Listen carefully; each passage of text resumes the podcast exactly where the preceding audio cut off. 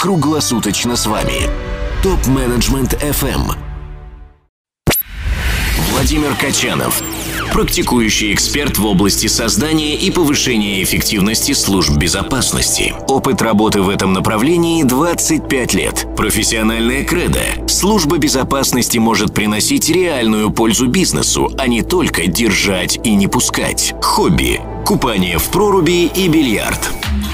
Сегодня я хотел поговорить на тему, которой имеют отношение почти все сотрудники всех компаний и фирм в России, а именно проверка сотрудников или кандидатов при приеме на работу службы безопасности.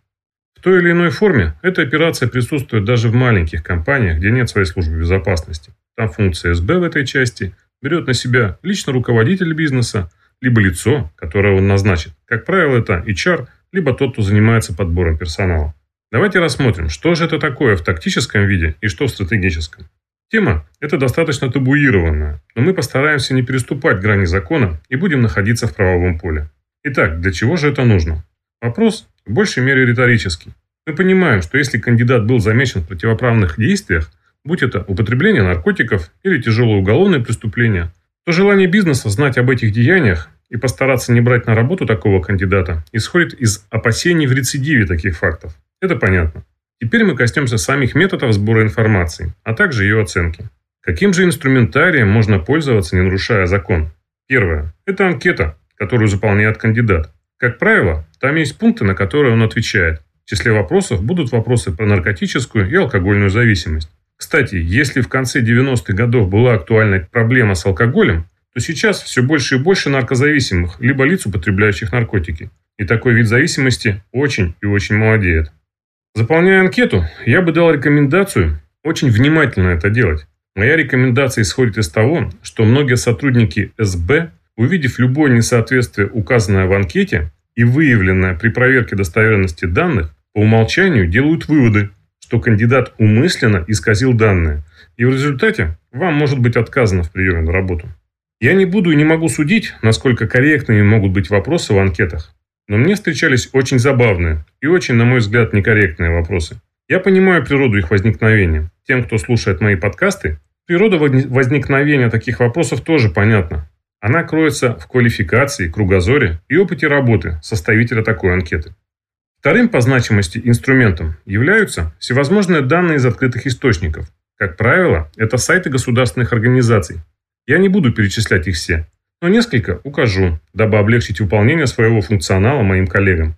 Это сайты, подобные Федеральной службе судебных приставов и налоговой. С этих ресурсов, как правило, подтягивается информация об отсутствии кандидата в всевозможных красных списках. Не является ли кандидат должником по службе судебных приставов, а это и долги по ЖКХ, и исковые требования от сторонних организаций и граждан, и исковые требования в результате противоправных деяний. Кстати, рекомендовал бы всем иногда мониторить этот сайт. Мне встречались моменты, когда люди с удивлением обнаруживали, что они являются должниками, и их ищут судебные приставы. На сайте налоговой инспекции можно определить, не является ли кандидат директором и учредителем каких-либо фирм, не является ли массовым учредителем или его адрес не находится в списке адресов массовой регистрации. Честно говоря, сейчас нет желания проводить обучение по сбору информации о кандидатах. Интереснее затронуть темы, которые потенциально токсичны для бизнеса и могут повредить ему, принеся имиджевые и репутационные потери. Давайте перейдем к третьей теме. Где находят информацию о кандидатах? Это интернет и соцсети. Вот деклад информации. Но, как правило, забив поисковую строку ФИО линейного персонала, вы увидите лишь ссылку на его страничку в соцсети. Пройдя на страничку в любой соцсети, мы наверняка сможем посмотреть публикации кандидата, его посты и, возможно, по лайкам определим его предпочтения. Ценна ли эта информация? Отвечу – да. Используя всего лишь эти три направления движения, грамотный специалист может сложить психологический профиль среднестатистического человека. Насколько это законно? Вопрос спорный и многовекторный. Хотелось бы коснуться темы покупки информации о кандидатах на различных ресурсах. Совсем недавно очень муссировалась тема о том, как один скандальный блогер провел свое собственное расследование о том, как представители спецслужб вели за ним наблюдение. С помощью сервисов по пробивке людей этот блогер нашел информацию о месте жительства субъектов спецучета, это оперативные сотрудники, и их передвижению на железнодорожном транспорте и перелетах и прочее, прочее. Опубликовав свое расследование, этот блогер внес сумятицу на рынок пробива. А именно, задрал ценники по стоимости вверх и дал понять государственным структурам, что у государства достаточно дыр, через которые утекает такая ценная информация. Если раньше об этом знали, как правило, бывшие сотрудники из государственных ведомств, то теперь об этом узнали все. Используя принцип простой логики, давайте представим, как хранится такая информация и почему ценность ее приобретения под большим вопросом. Итак, у государства есть некая база данных. Есть сотрудники, которым разрешено пользоваться такой информацией для выполнения своего функционала. Наверняка у каждого такого сотрудника есть свой идентификатор, логин и пароль. Наверняка есть реестр или логи, повествующие, какую информацию брал или смотрел этот сотрудник. Также я уверен, что этот сотрудник официально предупрежден о неразглашении этой информации третьим лицам, а уж тем более за деньги.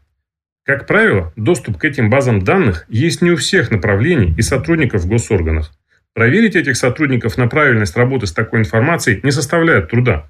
Если, к примеру, сотрудник по работе запрашивает в среднем 5 фамилий в неделю, то запросив 10, он потенциально попадает под проверочное мероприятие в отношении его самого. А если он приторговывает такой информацией, то он становится потенциально токсичным как партнер для других.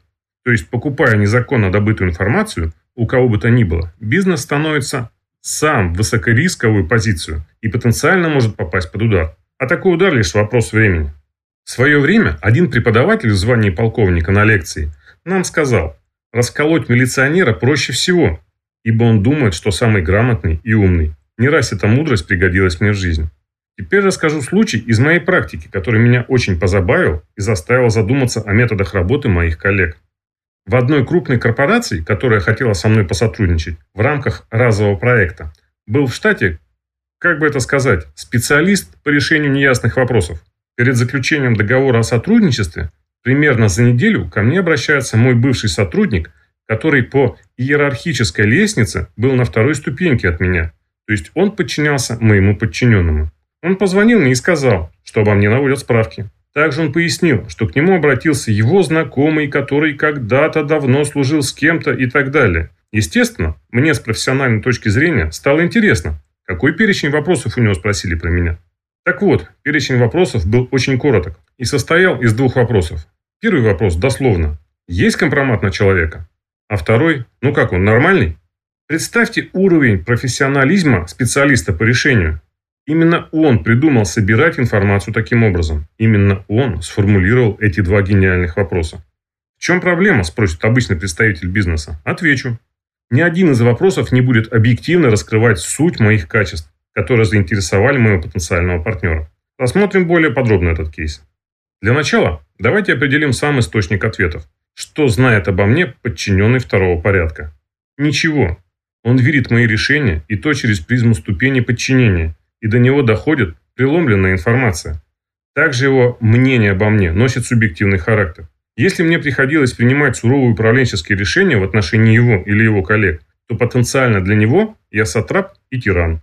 Какую характеристику он сможет дать? Только негативную. Следующий момент. Вопрос про компромат. Искренне не понимаю, зачем нужен компромат. Шантажировать? Что считать компроматом? Лишний бокал на корпоративе? Кража канцелярских скрепок? Давайте представим на секунду ситуацию. Есть прекрасный менеджер, добившийся своими действиями увеличения показателей своего направления. Но есть информация, что каждый вечер этот менеджер выпивает по бокалу коллекционного коньяка. Налицо наверняка легкая стадия алкоголизма. У нас есть выбор. Этот менеджер будет работать у нас в команде? Будем его брать? На мой взгляд, вопрос риторический. Так быть может моим коллегам сосредоточиться на достижениях? Если уж собирать информацию, то про достижения и победы. Тем более их грамотные менеджеры не скрывают, а наоборот гордятся. Достижений проверить легче. А компромат, на мой взгляд, это вторично. Естественно, если есть негативные моменты в прошлом кандидата, то они желательно знать. Но ограничивать себя компроматом – это, на мой взгляд, непрофессионально. Ну и третий вопрос. Он нормальный? Даже обсуждать не хочется. Нормальность у каждого своя. Когда во время сотрудничества с этой корпорацией я спросил у специалиста по решению, Почему он не запросил у рекомендателей информацию обо мне? Они же указаны в моем портфолио. Он ответил, что я мог с ними договориться. Такой ответ поверг меня в шок. Договориться со своим прямым руководителем? Хотя, с другой стороны, чем больше таких специалистов по решению неясных вопросов, тем больше работы у меня. Возвращаясь к теме подкаста, хочу также слегка затронуть тему обмена информацией у моих коллег. Да, это есть. И да, это будет. Практически все представители служб безопасности за чашкой кофе или телефонной беседе могут обменяться информацией о кандидатах. Это профессиональная межотраслевая поддержка. Конечно, тут может скрываться субъективизм в вынесении оценки. Это человеческий фактор. Просто уж если мы затронули эту тему, то необходимо обсудить и это. В моей практике был случай, когда профессионал в своем деле в ресторанном бизнесе, его руководитель выжил с работы, поставив на его место свою родственницу. Так бывает. Но этот профессионал попытался устроиться в ресторанную сеть, столкнулся с тем, что служба безопасности сети, позвонив на предыдущее место работы, узнала, что у него подряд два выговора. Не проверив информацию, приняв за чистую монету эти дисциплинарные наказания, представитель СБ сети не пропустил кандидата. В результате профессионал устроился к другим, и сеть с ленивой службой безопасности лишилась части оборота и, соответственно, прибыли. Если резюмировать данный подкаст, то к направлению проверки кандидатов необходимо подходить очень внимательно и осторожно. Это направление очень важно для бизнеса. В последнее время, в связи с демографической ямой, образовавшейся в конце 90-х, кроме надвигающегося кадрового дефицита, растет количество людей, имеющих криминальный опыт, людей с наркотической зависимостью. Также в данном направлении существует риск отложенной ошибки. То есть проблемы могут настигнуть бизнес не сразу, а через определенное время. На моем YouTube-канале в сентябре Выходит видео, посвященное взаимодействию служб безопасности и HR-направления. Полагаю, что это видео будет сюрпризом для многих коллег. Владимир Качанов. Практикующий эксперт в области создания и повышения эффективности служб безопасности. Опыт работы в этом направлении 25 лет. Профессиональная кредо. Служба безопасности может приносить реальную пользу бизнесу, а не только держать и не пускать. Хобби купание в проруби и бильярд. Задавайте вопросы ведущим и получайте еще больше пользы на tmfm.site. Для всех русскоязычных топ-менеджеров мира создан телеграм-чат для общения и обмена управленческими практиками. Чат обеспечивает участникам строгую анонимность своих мобильных номеров. Присоединяйтесь к ТМФМ чат в Телеграм. Ссылка на чат находится на сайте tmfm.site. Ваши коллеги ждут вас в чате прямо сейчас.